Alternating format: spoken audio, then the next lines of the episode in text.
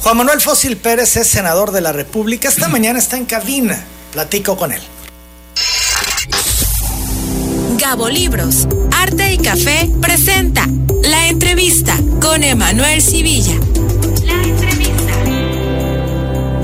Senador, ¿cómo estás? Qué gusto saludarte. Buenos días. Igualmente, Bienvenido. mucho gusto. Qué, qué bien estar aquí en tu programa. Qué a gusto ibas a decir. No, no, no. no. Bueno, sí, estoy a gusto, claro que sí. Eh, pero no a gusto como están otros, no, eso no. Senador, ¿cómo van las cosas allá en el Senado? Cuéntanos. Mm. Bien, un poco lento ahora. Este, quiero comentar que en el Senado ahorita hay un poco de división dentro del grupo mayoritario y esto nos lleva a que haya pocos acuerdos y que podamos estar transitando a, a mejores acuerdos para ir avanzando en leyes. División entre el grupo de Monreal con... Hay dos, tres grupos. Sí, Entonces, tú este, ubicas dos, tres grupos. Sí, pero, el de Monreal es uno. Monreal es uno. ¿Cuál es el otro el grupo? De Claudia Sheinbaum es el otro.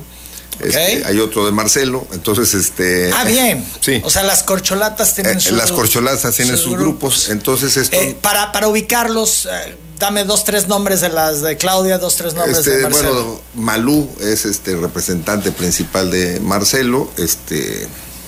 El suplente Martí Batres, no recuerdo ahorita su nombre, es de los que encabezan a, a Cravioto, Cravioto se apellida este, es de los que encabezan a, Claudia Sheinbaum. Entonces, este, cuando ellos no llegan a acuerdos, que es el grupo mayoritario, bueno, pues no podemos transitar mayores cosas. Entonces está complicado en estos momentos. Pues se el complica, se complica porque pudiéramos este, tener mayor agilidad, mayor avance y se, se, están dando con todo. Sí, y hay, por ejemplo, tenemos muchos magistrados electorales en, de los estados que no podemos nombrar porque no se han podido poner de acuerdo.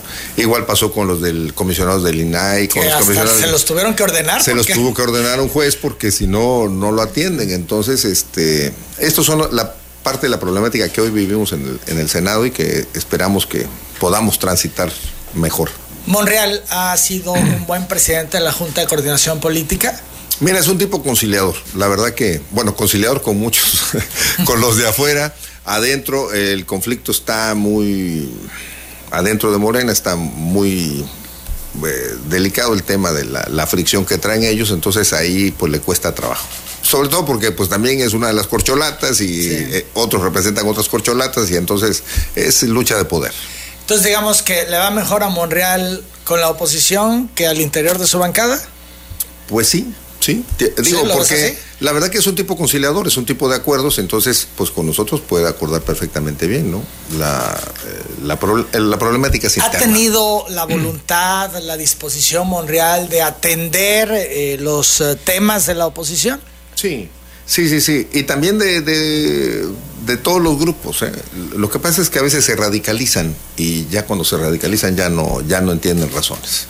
Las 8 de la mañana, 35 minutos. que viene entonces para el Senado, Juan Manuel? En, un, eh, en una situación como la que nos describes cuando pues está en ruta el 2024 y, y, y nos falta todavía un buen rato. Pues vamos, sí, falta mucho, eso es lo que es preocupante, que se haya abierto el juego, la baraja desde mucho tiempo antes, esto te genera fricción en el Senado, en la Cámara de Diputados, en los estados, en los municipios, en todos los grupos empiezan a manifestar y esto empieza a generar problemas, ¿no? Digo al interior de Morena, pero donde son gobierno o donde son mayorías, pues genera un no avance. ¿La parálisis es lo que nos estás diciendo? ¿Qué es lo que nos espera en el Senado? Pues en varias partes, ¿no? Igual en los gobiernos se ve mucho mucha inactividad, mucha falta de resultados.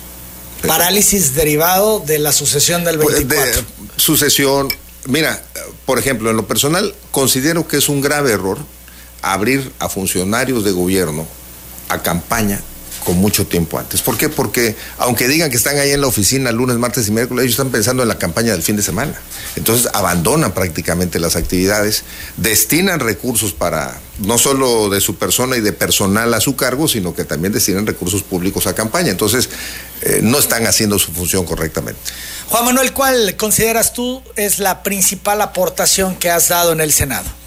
Bueno, ser un, un, agente que también ayuda a conciliar, en primer lugar. Segundo, tener una posición firme en cuanto a mis, bueno, iniciativas que vayamos buscando eh, mejorar las condiciones de la gente. en muchos sentidos. ¿eh? Si quieres comentamos dos, tres.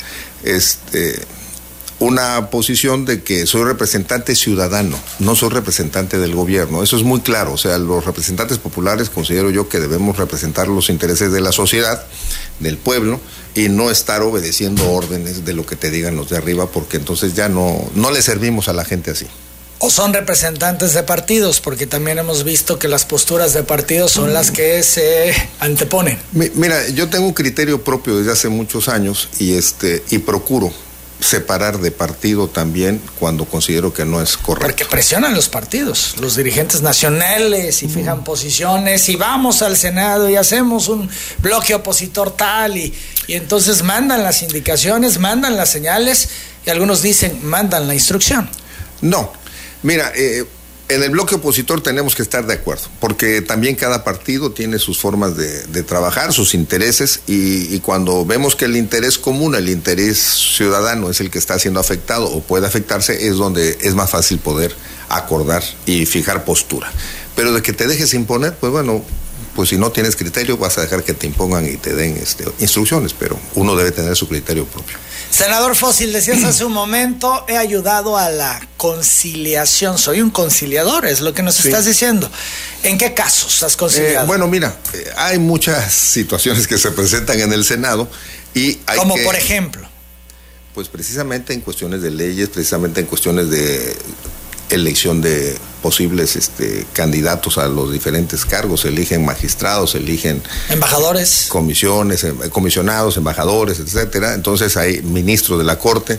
Entonces ahí hay que procurar llegar a acuerdos, tratar de de que busquemos lo mejor. Y entonces tú, ¿con quién te acercas? ¿Con quién con cualquiera, buscas? Con cualquiera. Yo... Entiendo que con la oposición, pues tienes una buena relación, porque toda la oposición tiene buena relación. Esto es, tú concilias con gente de Morena que conoces. Yo puedo platicar perfectamente bien con cualquiera. ¿Pero con quiénes lo has hecho? Pues puedo platicar con Cravioto, con Malú, con Mónica Fernández, con Ricardo Monreal, con Eduardo Aguilar, o sea, con cualquiera, no pasa nada. Tenemos, mira, muchos son del PRD, otros son de otros partidos que los conozco de hace tiempo, entonces me parece fácil. Muchos de Morena estuvieron en el PRD, entonces por lo tanto los conoces. Así es. Y es ahí a donde los periodistas entran en acción, a tratar de conciliar. Y que en lo que se pueda. A veces, como lo comenté hace un rato, a veces ellos ya traen una línea partidista o de gobierno y bueno, ya aunque les digas está mal esto, hasta te puede decir tienes razón, pero pero voy a votar del otro lado. O sea,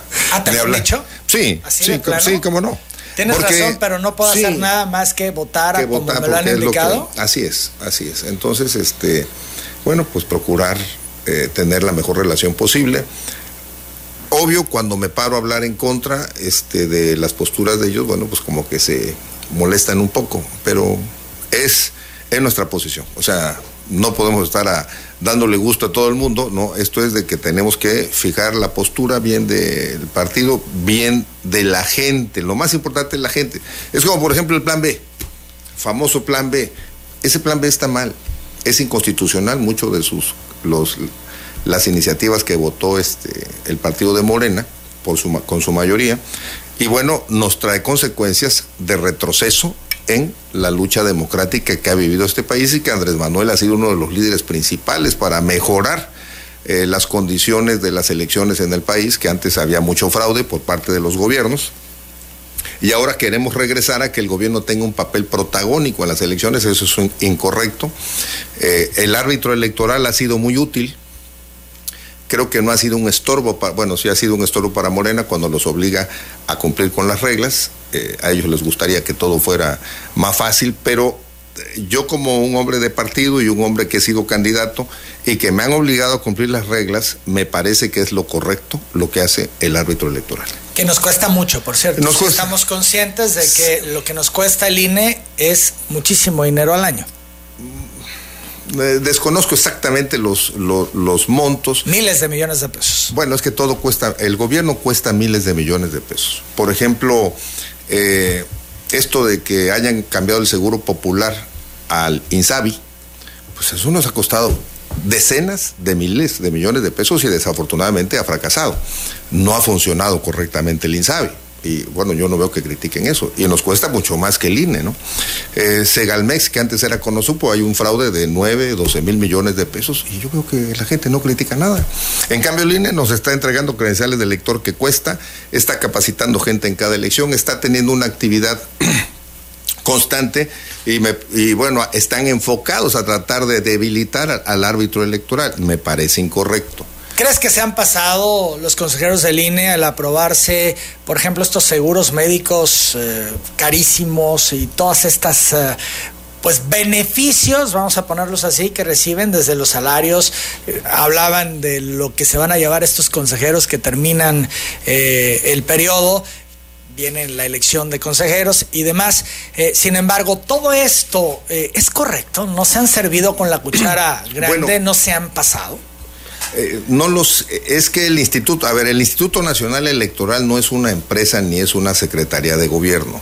El personal no tiene ISTE son personal que está bajo honorarios. No tienen derecho a sindicato, porque imagínate que viene una elección y si sí. te empiezan a exigir derechos y todo y te ponen a huelga, bueno, pues ponen es en que puedo entender que tengan su seguro de gastos médicos, sí. pero no el que tienen. No sé cuál tenga. Está disparado pero, y fuera pero, de pero, toda por realidad. Ejemplo, haciendo una comparación, la Fiscalía General de la República está en la misma condición, tienen seguros de gastos médicos mayores altos también, y no veo que critiquen a la Fiscalía General de la República. Entonces, se ve un enfoque ¿Tú lo ves dirigido político? Es político. Para destruir al INE. Eh, sí, lo están destruyendo, lo están desarticulando. A ver, si te quitan el 40% del presupuesto, pero no le quitan el dinero a los partidos políticos, y el partido político que se lleva 1.780 millones de pesos al año es Morena, ¿por qué no tocan el dinero de Morena? Por ejemplo. Pero quitar la operatividad económica al INE te va a llevar a que no pueda cumplir con sus funciones correctamente obligarlo a reducir, a reestructurarse, dicen ellos, y quitar al 80% del personal, pues obviamente que va a generar problemas. Yo pongo un ejemplo muy sencillo para que la gente lo entienda. Una escuela donde hay 10 alumnos, atendemos 300 niños. De repente dile, oye, por austeridad, vamos a recortar al 80% de los maestros y vamos a ver cómo le hacemos. A ver, y mientras dos maestros van a atender a 300, ¿qué clase de educación le vamos a dar a los niños? ¿no? O en un hospital recorta el 80% de los médicos para contratar unos más baratos, bueno, pues qué va a pasar en el Inter y además después que contrates a los más baratos a ver si son capaces de poder llevar a cabo la, el trabajo. Entonces, esto es lo que están haciendo con el INE y que obviamente lo va a llevar a que tenga un resultado bastante malo. ¿Tú leíste toda la iniciativa? No toda, pero las cosas que, me, que consideré más eh, importantes que dañan. ¿Por qué no toda? Porque son casi 80 artículos, hay muchas cosas que son este eh, pues de forma y todo, pero de fondo esto es lo que verdaderamente. ¿Qué es lo que ya, más te preocupa de lo que me, leíste? Me preocupa eso de, del recurso que le estén disminuyendo, me, me, preocupa que estén quitando al personal profesional de carrera que tienen ahí. Este, me preocupa que estén limit, limitando facultades al INE y también al Tribunal Federal Electoral, de tal forma que ya no pueden fiscalizar a candidatos ni partidos, ni pueden sancionar a candidatos ni partidos. Entonces, poniendo el ejemplo de un policía, que es el que tiene que ser responsable del orden, si ve que alguien está cometiendo un delito, le dice, oye, estás cometiendo un delito, ¿eh? pero no lo puedes detener, no puedes hacer nada, entonces dime, ¿para qué sirve ese policía? Para nada. Entonces, lo que están haciendo con el INE y con el TRIF es definitivamente coartarle toda posibilidad de poder ser un árbitro imparcial en la elección. Si eso es lo correcto, si ese es el avance que propone López Obrador, eso está muy mal. Vamos para atrás. Otra cosa, están también autorizándose ellos, porque son los principales funcionarios de gobierno, que puedan hacer campaña. Ya es legal. Es legal y en otros países se practica, sin nada más que aquí en México, ¿qué están haciendo? Pues utilizan el recurso público. Una, elección debemos ir en, en, condiciones de equidad, la mayoría de, bueno, los candidatos y los partidos. Si un candidato es funcionario público, tiene recursos públicos, tiene su suburban blindada, las que no iban a existir, pero que existen a morir, este, tiene sus choferes, tiene sus guaruras. ¿Se te hace que eso es igual a que vaya un candidato ahí con su volantito casa por casa? Pues no, es una diferencia enorme una ventaja superior, tienen acceso a medios de comunicación, tienen recursos públicos para operarlo, es recurso del pueblo. Si fuera de su bolsa todavía eh, lo podemos aceptar, pero es con el recurso del pueblo que le vas, del gobierno, que vas a combatir a partidos de oposición o a ciudadanos que van en otros partidos, pues simplemente no es equitativa la elección. 8 de la mañana, 46 minutos. Pronto viene, de hecho, el próximo domingo, tu informe legislativo. El PRD, tu dirigencia, ha criticado que los informes legislativos de los de Morena se han convertido en eventos políticos. El de Juan Manuel Fósil no se convertirá en eso. Vamos a la pausa, regresamos. Telereportaje. Los informes legislativos son eventos políticos de campaña en la ruta del 2024. La dirigencia perredista, encabezada por Javier Cabrera, ha sido eh, muy clara y contundente a decir, esos de Morena han convertido esos eventos en campaña política.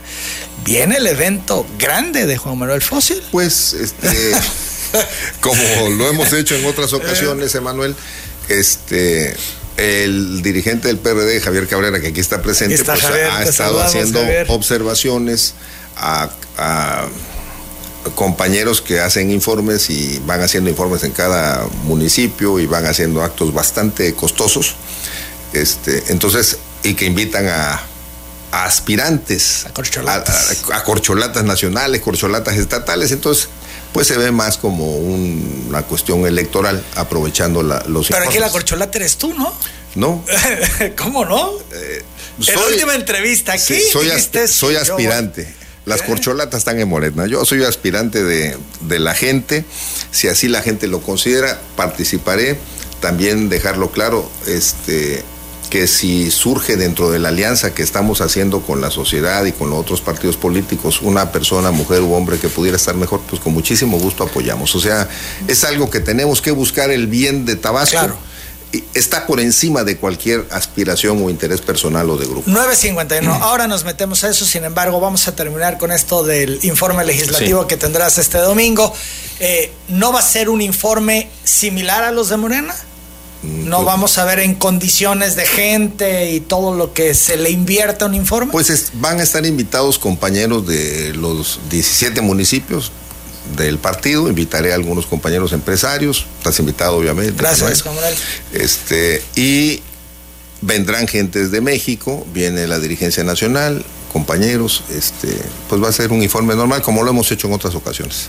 Pero no con el tinte pues del 2024. No, no, no, no. Este, eso... van a gritar gobernador. No, no, por favor, espero que no. Sería ridículo que estemos invitando cosas que, que, no, no debemos hacer. 852, Juan Manuel Fósil. A ver, eh, bueno, de una vez. Por, cierto, ahí en el partido de enfrente del de Morena, yo creo que llevan hasta los mismos que ya se saben el corito, y entonces van a todos los eventos y a todos les gritan lo mismo. O sea, pues la verdad ya chotean el asunto. El comercial completo, ¿dónde y hora de tu informe? Sí, va a ser aquí en el Parque Tomás Garrido Canaval, eh, a las diez y media de la mañana, domingo 12 de marzo. Están invitados cualquier persona que desee. ¿Es este domingo? Eh, el próximo domingo, sí, eh, que decida asistir, que quiera acompañarnos, pues con muchísimo Cualquiera puede asistir. Cualquier persona es entrada totalmente gratuita. En cuanto a las autoridades de centro, te han dado las facilidades. Me ha apoyado, quiero este reconocer ahí que la alcaldesa Yolanda Osuna pues me ha dado buen trato, no me ha limitado en lo más mínimo. Ya no ocurre lo de los otros tiempos que bloqueaban sí, las que, te decían casualmente tengo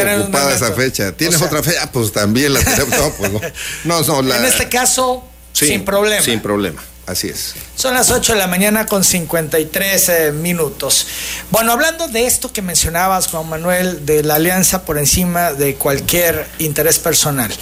Eh, hemos visto que en el PRD es Juan Manuel Fósil el nombre que está sobre la mesa. Pues sí. Hubo el destape en su momento, el reconocimiento de tu parte. Entonces, por los amarillos es fósil.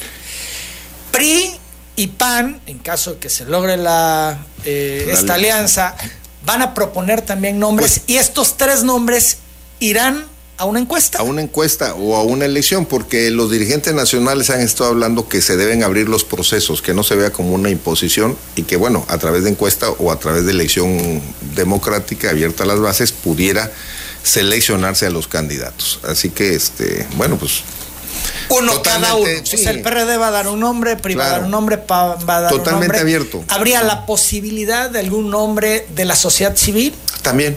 Claro que sí. De hecho, bueno, hacemos la invitación abierta aquí, aprovechando que está nuestro dirigente. La verdad es que el PRD está abriéndose, como siempre, a la sociedad.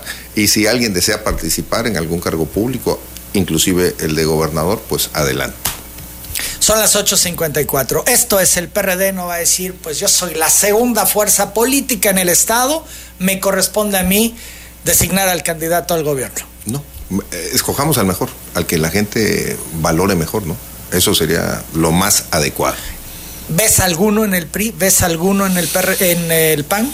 Bueno, hay algunas personas que han estado este, del PRI eh, mencionándose. Como por ejemplo. Bueno, han mencionado a Fabián Granier, han mencionado a Soraya Pérez Haddad, eh, no sé quién otro. Pérez Munguía. Perdón, Pérez Munguía, sí. su tía Soraya. Su tía Soraya es la que sí. Pérez Haddad, este, son los que se han mencionado por el PRI. En el PAN, eh, pues de las eh, personas más preparadas y que han participado en otras cosas, Juan José Rodríguez Paz, digo, no lo ha dicho, pero es de las personas más preparadas del PAN. Puede ser Gerardo Priego, que está en la Ciudad de México, no sé, de lo que él ya fue candidato en alguna ocasión, pudiera querer participar. Entonces, este, pues totalmente abierto, ¿no? Eso, nadie es dueño de nada. Así que. Pero tú estás tranquilo en relación a los nombres que se mencionan. Esto es tranquilo de que puedes tú tener ventaja. Mira, tengo un principio elemental. Todos tienen derecho a participar todos. Y en el partido de repente me dicen, oye, Fósil, es que fíjate que fulanito, pues está en su derecho. Digo, está en derecho constitucional, está en el derecho de nuestra propia estatuto del partido. Entonces, pues, y si está mejor, pues ese tiene que ser o ella tiene que ser, no hay problema. Tenemos que ir con los mejores siempre. Tengo un principio, dice, si yendo con el mejor cuesta trabajo ganar, ahora, si no vas con el mejor, pues simplemente vas a perder. 856. El PRD es un partido de izquierda. Y lo pregunto porque la semana pasada estuvo aquí la dirigente de Morena, Teimo Ginedo, y dice, yo no veo al PRD de izquierda.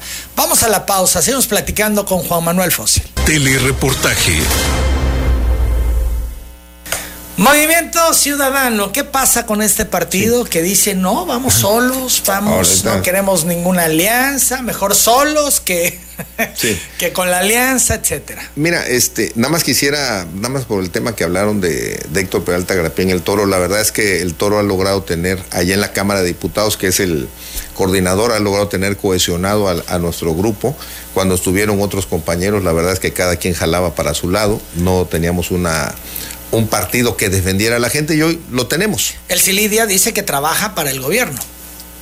Eso es lo que está mal, por eso estoy hablando que por primera vez, bueno, no por primera vez, pero tenemos una fracción parlamentaria que está cohesionada, que sí critica al gobierno, y cuando estuvieron otras personas, pues no hacían nada, hasta votaban todo lo que pasaba Morena. La ley Garrote la, la aprobaron ellos, los del PRD, los que supuestamente eran del PRD de antes, aprobaron la ley... Eh, bueno, la ley de Dazo fue los últimos, este, la otra ley de la ley compadre, donde permitían que alcaldes y gobernadores podían seleccionar las, dar las obras y compras a quien quisieran sin pasar concursos, sin ver la competitividad mejor para el municipio, en fin.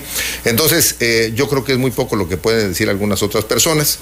Y pasemos a lo del Movimiento Ciudadano. Mira, Movimiento Ciudadano, pues es un partido Convergencia, ¿no? Que era Convergencia, eh, con Dante Delgado a la cabeza, está buscando Dante, obviamente, posicionar a su partido lo mejor posible y está buscando aspirantes que deseen participar. Dicen que quieren impulsar a Colosio, a Colosio Junior, para candidato a la presidencia y que ahí sí, si se quiere unir la alianza, que van con él. Mira, este, el presidente municipal de Monterrey, Colosio, pues obviamente es muy conocido por lo que le pasó a su padre. Lo que no sabemos es realmente su desempeño como alcalde, como funcionario público que habría que valorar. Eh, creo yo que quienes mejor pueden en un momento determinado representar a Movimiento Ciudadano serían este Alfaro, que ya es gobernador de Jalisco, o inclusive Samuel, el gobernador de Nuevo León, porque están eh, teniendo la, experiencia de gobierno, Este, y entonces pudieran hacer una mejor competencia. En el caso de, Donaldo Colosio, eh, lo veo que todavía le falta, bueno, en lo personal. Este, veo que Pero es todo un tema de marketing también. Hemos visto a Dante exitoso con el marketing. Claro. No, ¿Ya le entendió? Sí, ya le entendió. Pero además. Y entonces le puede valer un comino que tenga o no la experiencia de gobierno Colosio y de ser alcalde pasar a candidato presidencial. Pues pudiera ser para fines este demasiado de, brusco, de, crecimiento, sí, sí. Mira, yo considero que la elección se va a polarizar eh, a nivel nacional y a nivel estatal, que van a haber dos posiciones nada más, la del gobierno y la de la oposición, y pues la gente tendrá que decidir en cuál de las dos. Y que si surge una tercera opción, se va a achicar porque no le van a haber posibilidad de ganar. Entonces se va a polarizar este asunto. Las 9 de la mañana con 20 minutos. En Tabasco, ¿tú ves un escenario de ruptura en Morena? Hablando de Tabasco, por la cantidad de aspirantes o corcholatas, estamos hablando de Morena, sí, al gobierno. En todos los partidos políticos hay, hay problemas de, de división cuando hay más de, más de un candidato para un puesto público. Eh, depende mucho la madurez de la gente, cómo lo tomen. Muchas veces no hay esa madurez, muchas veces la gente lo que aspira es a tener trabajo con un cierto candidato y si no va mi candidato pues ya quedé fuera de la jugada y esto radicaliza abajo muchísimo el conflicto. Pudiera presentarse al tener, al tener Morena tantos candidatos, pues pudiera haber un problema serio. Esa es ruptura. De ruptura, sí. ¿Y esa ruptura de, le puede de, beneficiar al PRD? Claro. ¿Estarían ustedes ahí en ese ánimo de negociar con el ala que rompa? Va a haber gente que quiera acordar, pues van a estar las puertas abiertas. Lo hemos hecho en otras ocasiones cuando el PRI gobernaba. Este, y hoy que muchos del PRI de antes están también en Morena, bueno, pues seguramente el comportamiento va a ser similar. Pero también hay compañeros perredistas que pudieran este, sumarse con nosotros este, en, el, en el 2024. Así ¿Y que usted vamos lo recibirían? Claro, Esto es, morenistas que rompen, son bienvenidos al PRD. Estamos totalmente abiertos. Tenemos que sumar. Para ganar hay que sumar. Si restas, pues pierdes. Fíjate, este fin de semana uh -huh. me hacían un análisis unas personas con las que coincidí y platicábamos y me decían, es que va más allá, en el escenario de que en Morena el proyecto de Javier May no se concrete, estarían jugando con el PRD, incluso propondrían a José Ramiro, usando el apellido, como candidato al gobierno, estarían tratando que fuera por PRD o Movimiento Ciudadano. Ya ven ese escenario algunas personas. Bueno. Lo ve Juan Manuel Fósil, hay posibilidades. Si se da un rompimiento, ya poniéndole nombre y apellido, ¿no? Mira, eh, este... de recibir a Pepina, Javier, a toda esa ala eh, que pudiera quedar fuera de la Pudi sucesión en el 24. Pudiera valorarse, cómo no. Este, Esto en, es, en, no es un no. En otras ocasiones hemos acordado al interior del partido y yo con Javier, con Pepín, hemos acordado en otras ocasiones muchas cosas. Digo, Se conocen el, de años. Sí, nos conocemos pues de mucho tiempo. De grupos distintos no, que éramos, al final... Al principio éramos del mismo grupo, ya después nos fuimos separando, pero la ¿Qué verdad les pasó? es que... ¿Por qué? ¿Por qué rompen? ¿Por qué se separan? Eh, eh, intereses de repente este, diferentes de algunos y bueno, pues cada quien toma su camino y ahí en el camino ahí vamos avanzando, ¿no? Cada quien o se va quedando. Eh, ya lo veríamos más adelante. Yo creo que debemos estar totalmente abiertos de, en esta alianza que hablamos con la sociedad. Hay que estar abiertos. Entonces a todos. tú no tendrías ningún problema de sentarte a platicar con Pepino, con Javier, sí. en su momento. O con la gente de que está en el gobierno hoy, si no les toca tampoco. O sea. Jaime Lastra no sé, habría que ver con quién este, se puede. ¿Aceptarías a un Jaime Lastra? Mira, ¿El PRD aceptaría a un Jaime Lastra? Necesitamos hacer un gobierno incluyente, ¿de acuerdo? Este, yo digo que acordemos, no es que estemos este, aceptando candidaturas así nada más, porque si no, eso ya lo tendría el Consejo del Partido que decidir. Y bueno, pero se pueden acordar alianzas que podamos sumar Porque fuerzas. está muy interesante la asociación en Tabasco, insisto, sí. ya están haciendo hasta estos análisis que van más allá de, ¿no? Este, bueno, pues si se les complica las cosas a Javier, Octavio, toda esa ala, pudieran jugar con el PRD, pudieran sí. estar en esa dinámica. Pues. Y el PRD dice, sin problema lo vemos. ¿Eso? Lo vemos con ¿Sí? mucho gusto podemos podemos acordar eso esto no, no, es un no rotundo claro, decir un, quiero como están en Morena aunque ellos rompan no sí quiero eh, decirlo públicamente que muchas veces se me señala como que fósil es el que decide no es que procuramos acordar lo mejor Pero tienes el control del consejo. Este, no, fíjate que es gracias, a acuerdos, no es gracias a que seamos una mayoría así, este. Eres el poderoso del partido, Juan Manuel. Es porque acordamos, es porque ¿Eh? respetamos. Mira, la base. Es el control. La base de la política es el Eres el jefe político en el Estado. La base es el ¿Eh? respeto a los demás. Reconocerle a cada quien lo que tiene y al que tenga más y al que deba ser nuestro candidato, candidata. Pero en este caso tú tienes más tienes el mayor consenso. Buscamos el consenso. Eso es todo. Javier en la dirigencia, bueno, alguien cercano a ti. Bueno, sí. Sí, sí. No, bueno, así lo acordamos muchas cosas con los demás grupos y bueno, así, así más o menos quedó la, distribución de, los cargos. Este, Javier, pues es un compañero que ya fue diputado local, ha sido militante del PRD desde chamaco, lo conocí desde chamaco yo, este, con el papá, con William es con el que empecé a tratar y ya después, y Javier. ¿A poco está tan chamaco, Javier? Sí. Está el chamaco. Sí. este, y entonces Javier pues es un agente de experiencia, es un agente que pues ya fue alcalde de su municipio en Jalpa, que gobernó bastante bien. Legislador. Sí, legislador. Entonces, este, y era de las personas más eh, preparadas precisamente para representarnos como dirigente, por eso está como dirigente. Así que este, no solo es que tengas una mayoría, sino que busquemos los mejores perfiles para los cargos que necesitamos elegir. Las 9 de la mañana, 26 minutos. Es que esto mismo está pasando o podría pasar en Chiapas con Manuelita Obrador ante pues la falta de acuerdos de Morena en aquel lugar. Se, se mencionaban estos dos nombres, ¿no? Por el tema del apellido, eh, aprovechar el impulso que el apellido puede darte y meterte por ahí. Pepín, pues el del hermano, Manuelita el del primo, ¿no? Tabasco, Chiapas, y bueno, pues hablaban de ello. Eh, yo pienso que la gente tiene que hacer una valoración correcta de los que han estado en cargos públicos que también la han podido hacer. Y sobre eso, pues ya tomar las decisiones. El presidente y su partido, pues ellos también tienen una decisión de quiénes pudieran ser los mejores candidatos o candidatas. Y, y bueno, si algún pariente hermano, primo, cuñado se va fuera de esa línea del presidente, pues sabemos cómo actúa el presidente y pues eh, es firme en sus decisiones.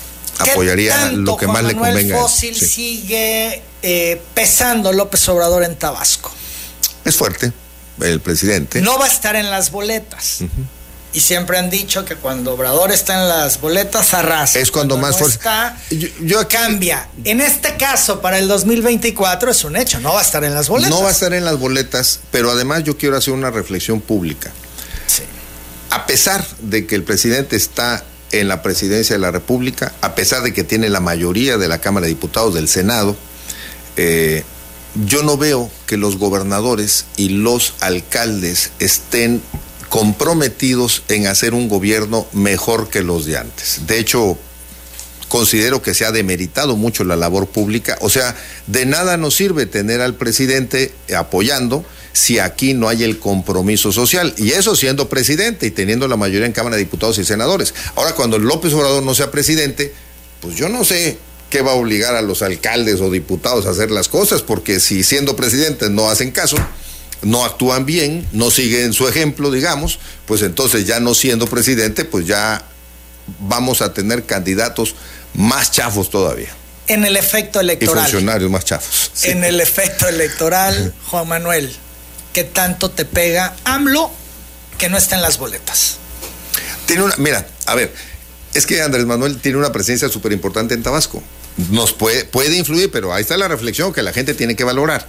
Eh, qué tanto va a poder hacer López Obrador en Tabasco después de ser presidente. Además, yo creo que ya se debe dedicar a vacacionar, a dedicarse a su familia. Bueno, él dijo que va a cerrar sus redes sociales y que se va a su rancho, eso ha dicho, a su quinta. sí, eh, tiene una presencia importante Andrés ¿Tú le crees que se va? Mm, lo dijo en el 2006. Y lo ha repetido. Hace poquito lo volvió a decir. me tocó estar en una reunión donde dijo, si pierdo yo me retiro, pero bueno, hoy por hoy, hoy es presidente. Si se hubiera retirado, no hubiera llegado a la entonces entender que no le crees que se vaya a retirar. Que no va a hacer declaraciones públicas, que va a cerrar sus redes sociales y que se va a la chingada a su rancho.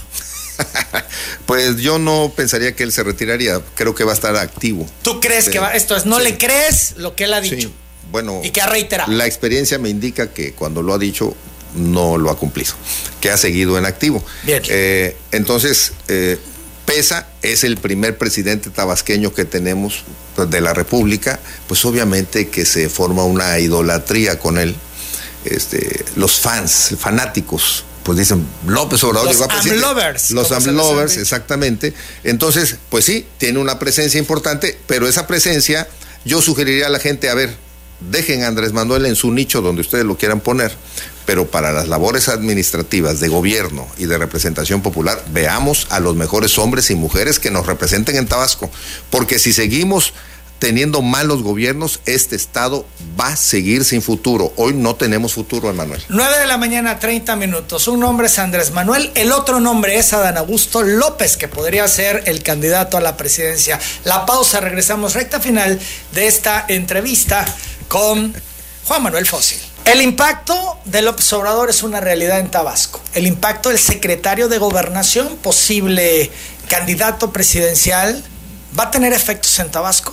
Y él sí podría estar en la boleta. Es una posibilidad. Bueno, pues este, si estuviera en la boleta también tendrá su peso específico en la elección. Esto se le complica todavía más al PRD, porque por un lado está el efecto López Obrador y en otro estaría el efecto López Hernández. Sí. Mira, este, pues la decisión de Morena que vaya que vaya a elegir de candidato o candidata todavía está en ciernes. Este, todavía está muy muy verde. Eh, quienes aparecen en las encuestas pues, son otras personas. Este, si fuera un tabasqueño, pues obviamente siempre hay un voto paisanaje, ¿no? Eh, totalmente que pudiera perjudicarnos, pero nosotros nos tenemos que ocupar en eh, caminar, hacer nuestro propio trabajo y ya las circunstancias nos dirán más adelante qué va a pasar, cómo nos, eh, cómo vamos a contrarrestar los posibles efectos este, que nos pudieran perjudicar, ya lo vemos más adelante, pero ahorita es trabajar estructurando a nuestro partido, sumando a la gente, haciendo una estrategia que nos permita llegar a la confianza de la ciudadanía. Eso es lo que tenemos que trabajar, así que este, ya que vaya a pasar en otro lado, pues ya lo veremos más adelante. Juan Manuel Fósil, eh, has coincidido en distintos momentos con Adán Augusto, cuando ha ido a las cámaras, etcétera. Se han saludado. Sí. ¿Han platicado de algo en particular o lo has buscado tú de manera particular? ¿Lo has visto? ¿Han conversado?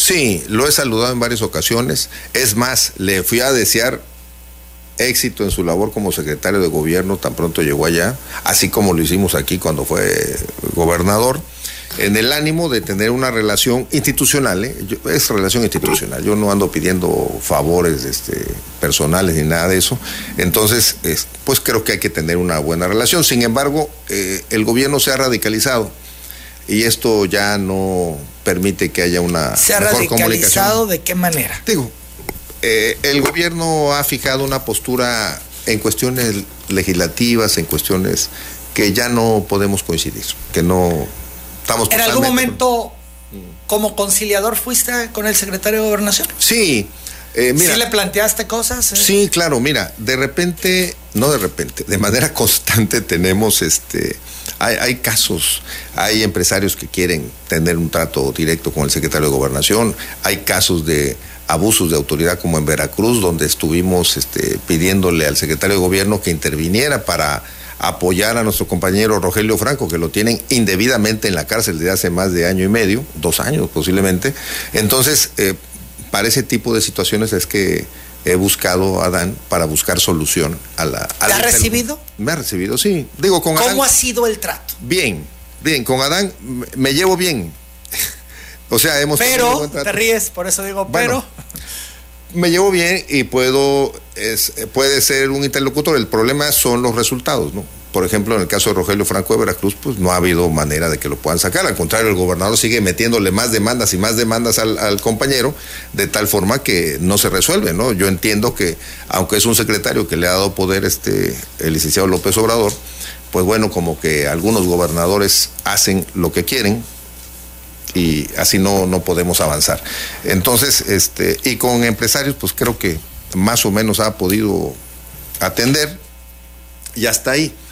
Eh, últimamente ya no lo buscaba, me- medio intercambiamos opiniones cuando lo de la eh, aumentar el plazo de la Guardia Nacional, que yo la voté en contra, porque, eh, como lo he dicho públicamente, me parece que No me parece. Los resultados no han sido lo que esperamos los mexicanos. En estas votaciones, ¿te ha buscado el secretario de Gobernación para pedirte que votes a favor?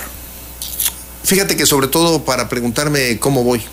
Eh, ¿En qué sentido voy? Bueno, pues yo le he dicho. ah, bueno. Cuando voy, voy. cuando no, sí, para saber mis. Y tú le has dicho, voy en contra, voy a yo favor. Yo voy en contra, sí. Exacto, sí, en una o dos ocasiones. Tampoco. Pero jamás te ha pedido vota así o vota así. No, no. No, y además, este, ya te lo dije, yo tengo mi propio criterio y este.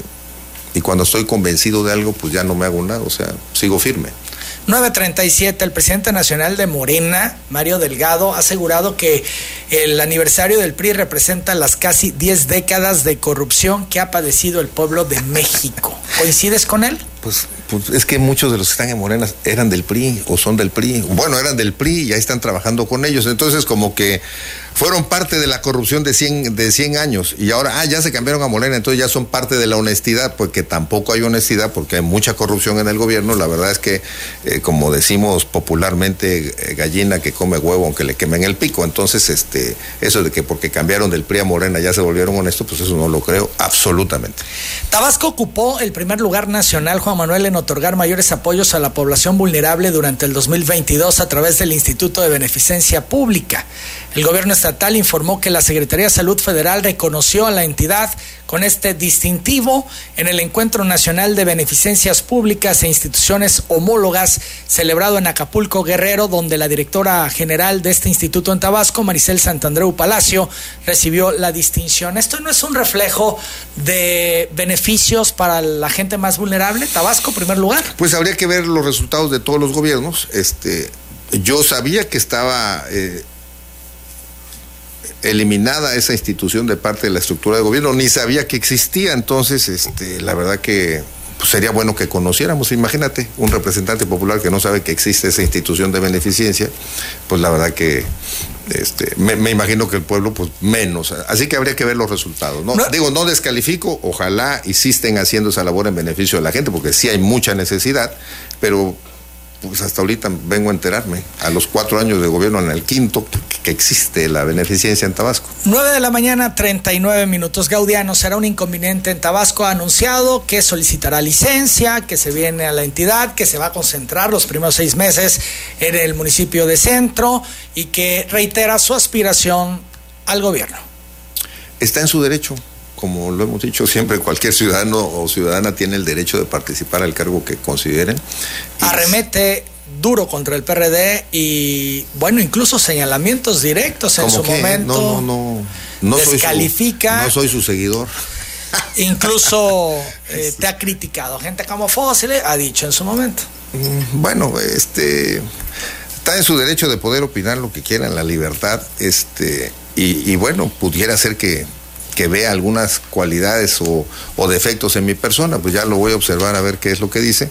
Pero. ¿No eh, te preocupa que Gaudiano ya esté de lleno en Tabasco caminando? No, no, no me preocupa, no por su persona, sino porque simplemente este, él está en su derecho de participar, igual que todos los morenos que están caminando, y bueno, tampoco me preocupan los demás. Yo tengo que hacer lo propio si quiero aspirar al futuro a ser el candidato de mi partido, de la Alianza y gobernador de Tabasco. El secretario de Relaciones Exteriores, Marcelo Ebrar, celebró que alcanzó el millón de seguidores en la red social TikTok. ¿Podemos ver el video? ¿Sí? Y escuchar. A ver. ¿Cómo la ven?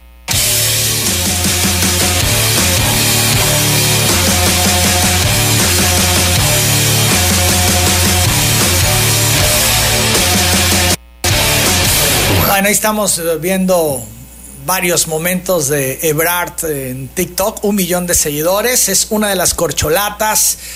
¿Cuál de las corcholatas, Juan Manuel, no te gustaría que fuera? Mira, no me gusta, bueno, a mí me gustaría que ganara una persona que esté en la oposición.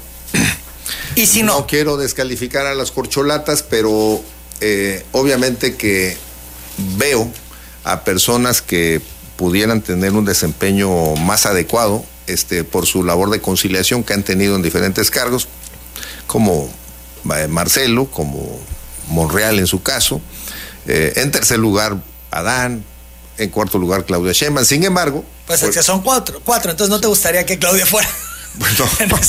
Pero sin embargo, sin embargo, en las encuestas que publican con frecuencia, este, Claudia está arriba, Marcelo está en segundo, los demás más abajo, entonces pues este hay ¿Tú crees que se va a dar entre Claudia y Marcelo?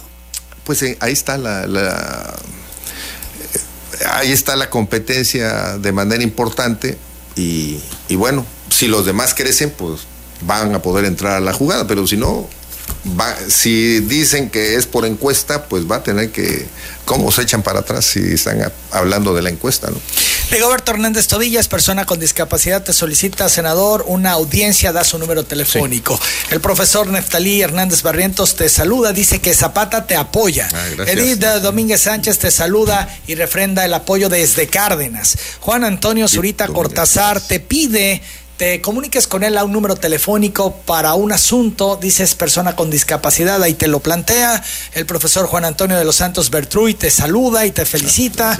Eh, María del Carmen Ramírez Hernández te pide, senador, investigues sobre una empresa que realizó un trabajo de recarpeteo en la Comalcalco Jalpa tramo de Comalcalco Cupilco, carretera está en malas condiciones y ahí te aporta otros datos. Sí. Aquí te dejo también su número telefónico. El licenciado José Manuel Acosta de Jalpa te saluda por la labor que realizas. Hay otras muchas personas, sí. eh, Juan Manuel, que te saludan y te hacen planteamiento, incluso te hacen comentarios y precisiones. Sí. Te entrego todo. No? Ya el tiempo está Gracias. encima. Agradezco mucho tu presencia esta mañana en Telereportaje. No, hombre, Emanuel, te agradezco muchísimo la oportunidad de estar aquí en contacto con tu público, de poder expresar nuestras opiniones, escuchar también eh, las preguntas y, y, pues la información que surge de otros actores políticos y que ojalá podamos pues seguir viniendo con, contigo para estar claro. en contacto con tu público. La verdad que te agradezco muchísimo, Manuel.